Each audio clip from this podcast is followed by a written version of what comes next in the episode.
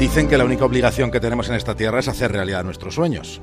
Y no se me ocurre una cosa mejor para comenzar a alcanzarlos que abrir una botella de Ramón Bilbao. Y es que con Ramón Bilbao el viaje comienza aquí. Emprendemos viaje desde una estación de radio que tenemos dentro de un faro en el Cantábrico. Lo siguiente en la brújula es una conexión con Punta Norte, con Javier Cancho, y en el capítulo de hoy, el enigma Giorgione.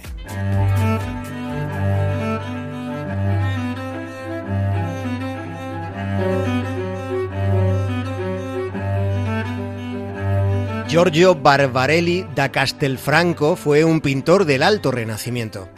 Le llamaban Giorgione y perteneció a la afamada escuela veneciana.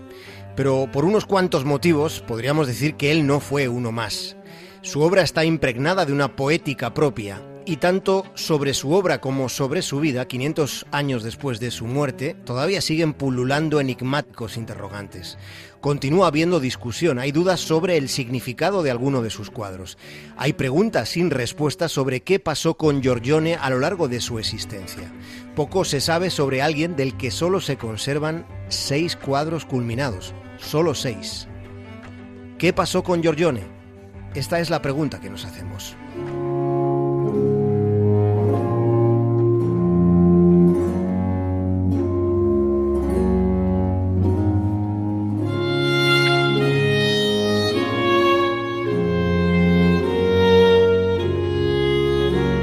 Giorgione debió nacer en el pequeño pueblo de Castelfranco Veneto, un lugar que está a 40 kilómetros tierra adentro desde Venecia, pero nada con certeza se sabe sobre su familia. El pintor veneciano Paolo Pinto fue el primero que le llamó Giorgione, el gran Jorge. Lo que Paolo Pinto escribió es que por las hechuras de la persona y por la grandeza de su ánimo es por lo que fue llamado Giorgione, aunque hubiera nacido en una humildísima estirpe fue educado en Venecia, contaba Paolo Pinto, añadiendo que Giorgione se complacía continuamente en las cosas del amor y le gustaba casi pasionalmente el sonido del laúd, tanto que él mismo tañía y cantaba a la vez. Tan divinamente lo hacía que a menudo era requerido en reuniones de personas nobles. Sin embargo, hay versiones contrapuestas. El también pintor Carlo Ridolfi sostuvo que Giorgione pertenecía a una familia acomodada de la provincia de Treviso. Esa biografía de Ridolfi sobre Giorgione ha sido cuestionada por estudios que, que, llegaron con años venideros. Digamos que en ese relato se han encontrado errores y omisiones. No obstante, en la tesis de Ridolfi sí que hay algunas afirmaciones que resultan más que verosímiles. Por ejemplo, las evidencias estilísticas apoyan el planteamiento de Ridolfi cuando cuenta que Giorgione fue admitido a la edad de 10 años como aprendiz en el taller de Giovanni Bellini. Bellini era por entonces el pintor más famoso de toda Venecia.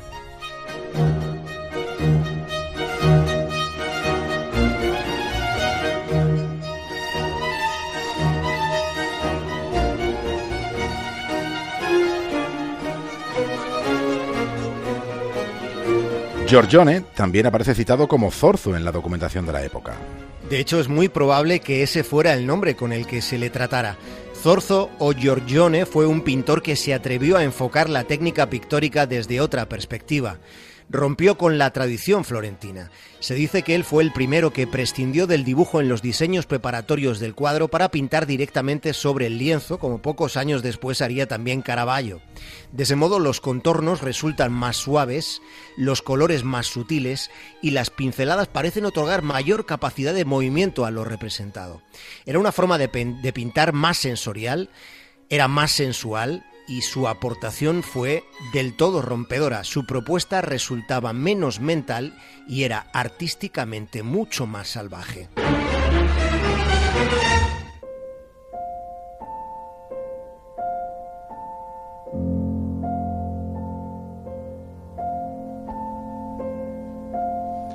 Además de la genialidad y el atrevimiento que Giorgione pudiera tener, también puede considerarse que estaba en el sitio justo en el momento adecuado. Sí, porque vivía en una ciudad acuática. Venecia ya era un lugar impregnado por los diferentes brillos de la humedad, lo que confería a los objetos unos matices distintos que llegaban a los lienzos. Como maestro tuvo, como hemos mencionado, al gran Bellini, que era, era un apasionado del color, con un conocimiento profundo de los óleos llegados desde Flandes. Y luego estaba el tercer factor, Y el tercer factor se llamaba Leonardo, el mismísimo Da Vinci. Se cuenta que Leonardo, después de haber dejado Milán, se estableció en Venecia junto a su amigo Luca Pacchioli. Según testimonios de la época, Da Vinci habría tratado directamente a Giorgione, a quien le habría enseñado la técnica del esfumato, la perspectiva aérea sin contornos precisos. Pero Giorgione emprende su propio camino y consigue pintar la naturaleza como una realidad asombrosa.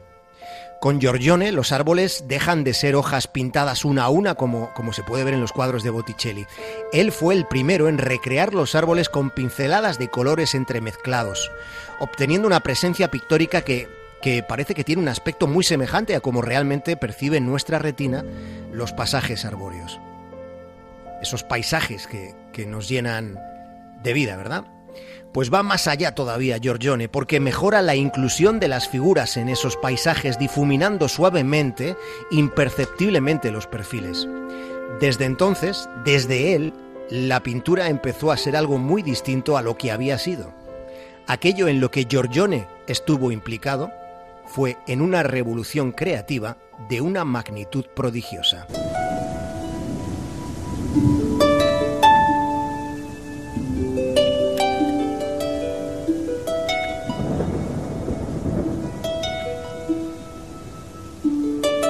Estamos contándoles la historia de uno de los pintores más determinantes de toda la historia. Su influencia ha sido decisiva y sin embargo es poquísimo lo que sabemos de él.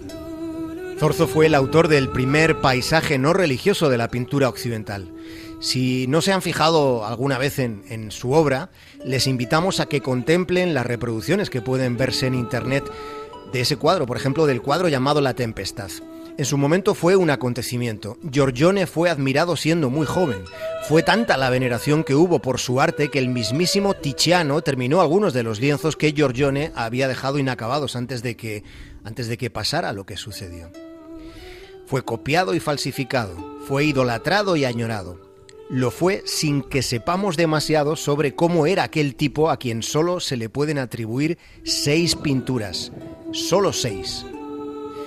Lo que les estamos contando en este instante de sus vidas, de las vidas de ustedes, es lo poco que se sabe sobre uno de los grandes prodigios que la pintura ha dado. Zorzo fue un prodigio y sigue siendo uno de los grandes enigmas del arte occidental.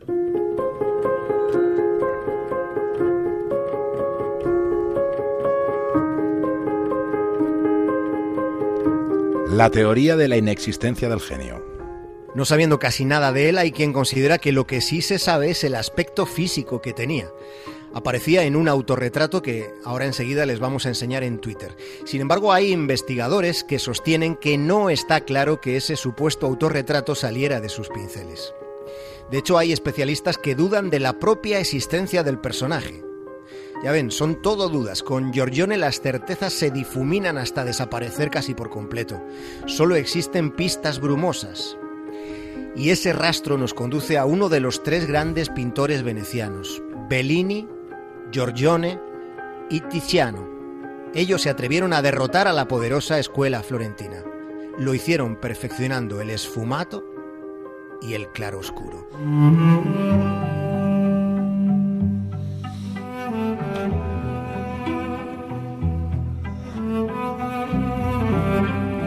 Giorgione habría fallecido joven, no tendría más de 34 años cuando se fue de este mundo.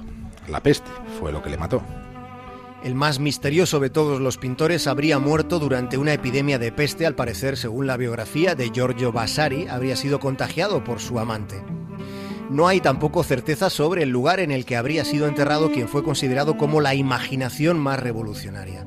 Según Vasari, Zorzo habría muerto en Venecia un día de octubre del año 1510 el impecable retratista, el tipo que introdujo el desnudo en el paisaje humano, el enigmático maestro se desvaneció sin dejar rastros tangibles.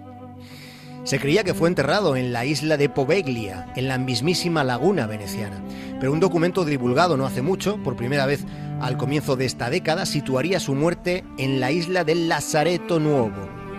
El caso es que ambos parajes se usaban en aquella época como lugares de cuarentena en esos que fueron los tiempos de la peste.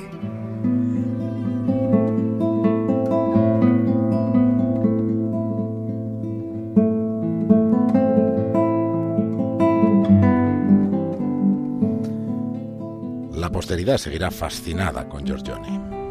Sí, porque Giorgione fue el maestro que dominaba el misterio del dibujo, pero que no se sometía en la culminación de sus obras al plan inicialmente trazado. Zorzo, o Giorgione, como queramos llamarlo, se sentía libre ante la pintura y variaba salvajemente lo representado durante la ejecución de su obra. Les animamos, insistimos, a que contemplen ese cuadro llamado La Tempestad. Es el considerado como el primer paisaje de la historia del arte occidental. Giorgione representó para la escuela veneciana un avance análogo al que Leonardo supuso para la escuela toscana.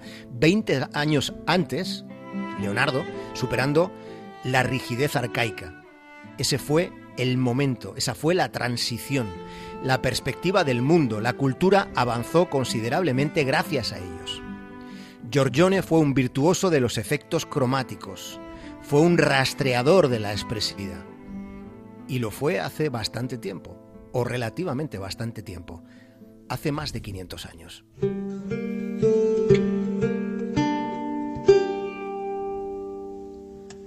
La primera vez que te vi de tus ojos, me enamoré. La primera vez que te vi de tus ojos, me enamoré. Hasta mañana, Javier Cancho. Un abrazo, David del Cura.